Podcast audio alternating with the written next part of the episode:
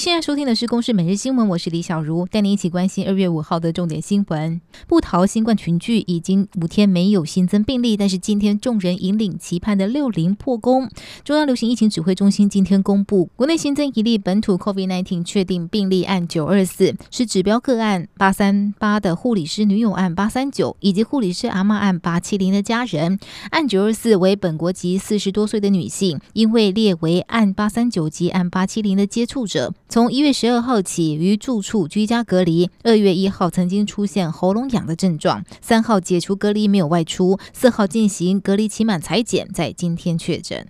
疫苗全球取得机制 COVAX 公布第一批的疫苗配送名单，台湾被列于非联合国会员，与其他五到八国分配一百三十万剂的 AZ 疫苗，预计二月到六月间施打。台湾终于有疫苗，政府首长特别是卫福部长陈时中自己打不打也受到关注。陈时中分析可能会有三种状况：第一，数量足够，仓库放满满，大概就会先打；第二，如果数量不够，就会晚一点再打；第三，如果量很少又快要过期，他也。回答。外交部四号才宣布有新的突破，在南美洲国家盖亚纳设立台湾办公室，也引起中国的反弹。宣布不到二十四个小时，盖亚纳外交部就发出声明，终止与台湾协议，强调一个中国政策以及和中国邦交不变。我国外交部和总统府都对盖亚纳的决定表示遗憾，并且批评中国施压是凸显邪恶本质。台美双边今天举办繁荣伙伴供应链合作座谈，经济部长王美花表示，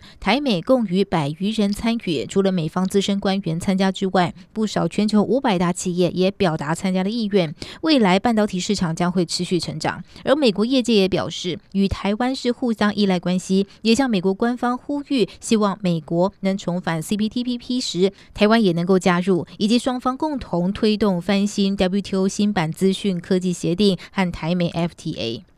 一九九一年爆发的拉法叶币案，瑞士当时查扣台湾与法国争议的币案当中大约九亿美元的回扣，而瑞士司法部也表示将会归还台湾其中近三分之一的款项，折合近新台币约七十四亿元，而剩余的部分则因为无法证明为贪污所得，将会解冻还给汪传普家族。以上由公司新闻制作，谢谢您的收听。